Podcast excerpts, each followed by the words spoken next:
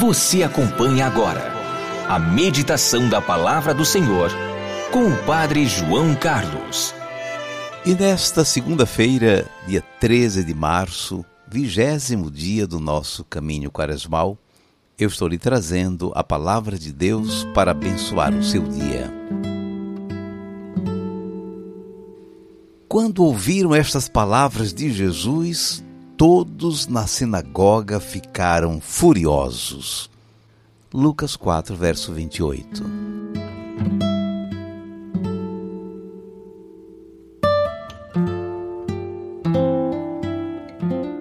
Jesus está na sinagoga de Nazaré. Foi em Nazaré que ele se criou. Levanta-se para ler o texto do profeta Isaías e, quando se senta para explicar aquela passagem, ele proclama que aquilo se referia a ele e que estava se cumprindo em sua vida. O profeta Isaías falava do Messias, ungido pelo Espírito Santo para evangelizar os pobres e libertar os sofredores e oprimidos. Fica todo mundo atento e admirado com essas palavras de Jesus. Aos poucos, o clima começa a mudar. A admiração vai se transformando em rejeição. Suspeitas, críticas, indignação vão se espalhando como faísca no palheiro. E esse aí não é o filho de José? Alguém pergunta maldosamente. Essas pessoas julgam que a origem popular de Jesus, que eles conheciam, não o credenciava a se apresentar como um enviado de Deus. Jesus nota o clima hostil e responde a uma murmuração. Vocês estão me cobrando que eu faça milagres aqui, como ouviram dizer que eu fiz na sinagoga de Cafarnaum. Aí o que Jesus disse em seguida, eles tomaram com um grande desaforo. Jesus disse que no tempo do profeta Elias, um tempo de fome, Deus enviou o profeta a uma viúva pagã. E no tempo do profeta Eliseu, só um leproso foi curado, um pagão. Essa referência aos pagãos foi a gota d'água. A confusão foi grande. Expulsaram Jesus da sinagoga e uns mais exaltados queriam até matá-lo. Pensando nessa cena, podemos concluir que a comunidade de Nazaré rejeitou Jesus, pelo menos por três razões. Podemos até ouvir a conversa deles. Primeira, a gente o conhece, é o filho de José. Segunda, faz milagres fora, aqui não faz. Terceira, o Messias vem para nós, não para os pagãos. Vejam três defeitos na religiosidade daquele povo que guardava tão fielmente o sábado. Defeitos que o impediram de acolher Jesus como enviado, como profeta de Deus. Será que esses defeitos não são nossos também? O primeiro defeito, a gente o conhece, é o filho de José. É o defeito da religiosidade desencarnada. A gente espera que Jesus seja só do céu, mas ele é o filho que se encarnou e a sua vida humana é o caminho para chegarmos ao Pai. O segundo defeito, Faz milagres fora, aqui não faz. Faz milagres fora, aqui não faz. É o defeito da religiosidade de milagres. Muita gente está atrás de bênçãos, de curas, de milagres, não de Jesus e do seu Evangelho. Se não for missa de cura, não pisa na igreja. A proposta de Jesus é o seguimento, carregar com ele a cruz de cada dia. O terceiro defeito: o Messias vem para nós, não para os pagãos. É o defeito da religiosidade egoísta. Gente muito devota, mas só pensa em si mesma. Não lhe dói o sofrimento dos outros. A proposta de Jesus e da Igreja é uma religiosidade missionária.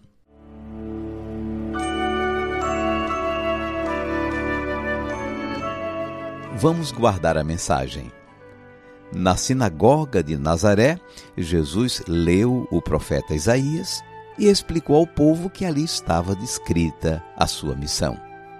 Ele era o ungido de Deus para evangelizar os pobres e libertar os oprimidos. A reação dos ouvintes foi passando da admiração para a indignação. Terminaram expulsando Jesus da sinagoga. Os defeitos de sua vida religiosa podem também ser os nossos. Podemos praticar os ritos religiosos, mas corremos o risco de expulsar Jesus do nosso culto. Os motivos que levaram o povo de Nazaré a expulsar Jesus podem ser os nossos religiosidade desencarnada, desinteressada do seguimento de Jesus e sem abertura missionária para os outros. Quando ouviram estas palavras de Jesus, todos na sinagoga ficaram furiosos. Lucas 4, versículo 28.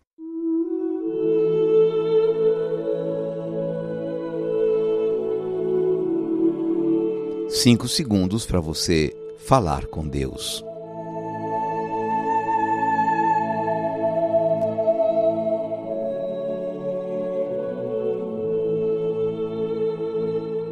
Senhor Jesus, meditando o teu Evangelho, queremos te dizer três coisas.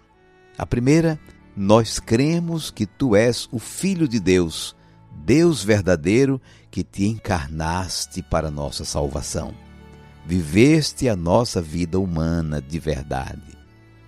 A segunda coisa que queremos te dizer, Jesus, acolhemos o teu evangelho como proposta de seguimento.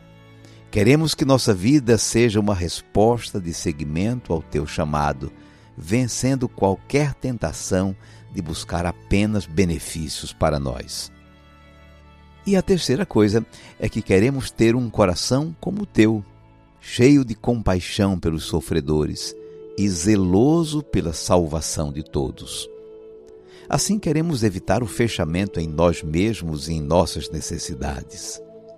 Seja bendito o teu santo nome, hoje e sempre. Amém.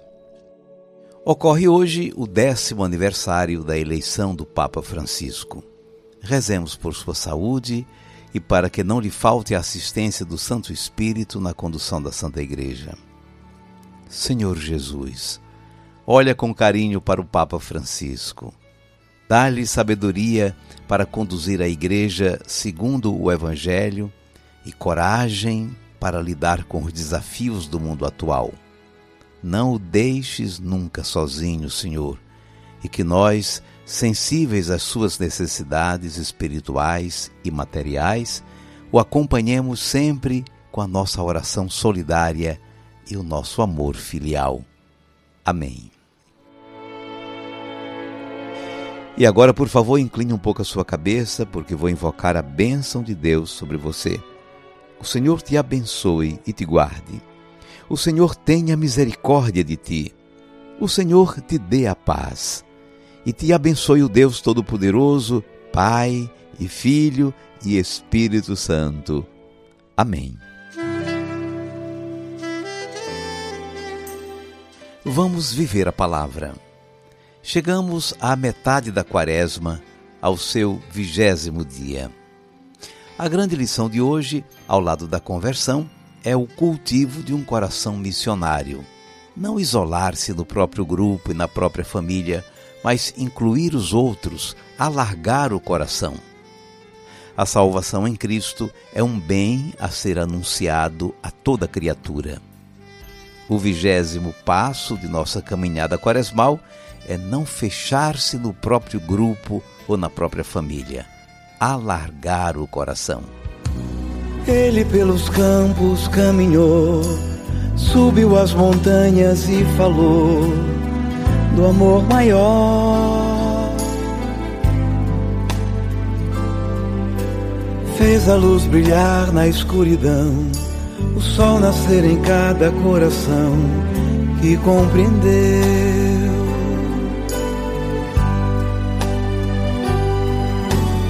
Que além da vida que se tem, existe uma outra vida além, e assim o renascer morrer não é o fim.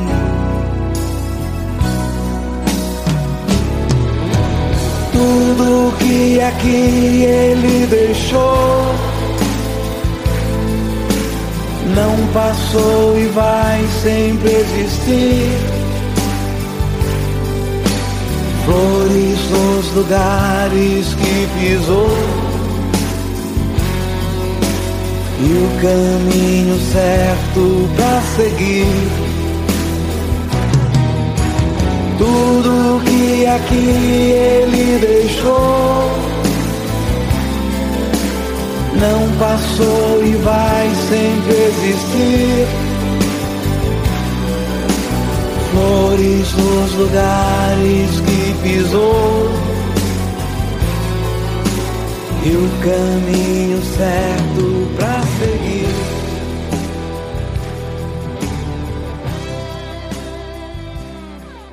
Padre João Carlos, aqui quem fala é Márcia, moro em Recife há 30 anos, sou ouvinte da mensagem todos os dias.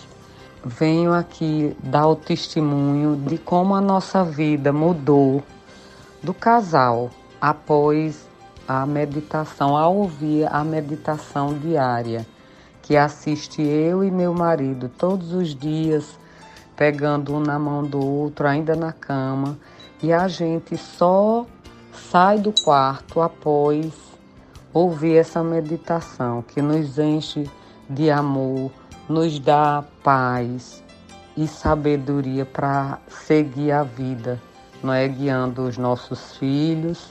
E eu agradeço imensamente por esse trabalho é, belo que você faz.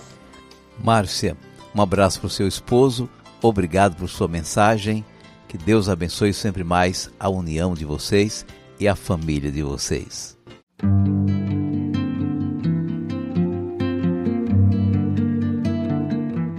Hoje é dia do encontro dos ouvintes no Recife.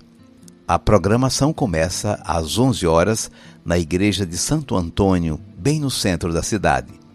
Você pode acompanhar tudo pela Rádio Amanhecer no seu celular. Até amanhã, se Deus quiser.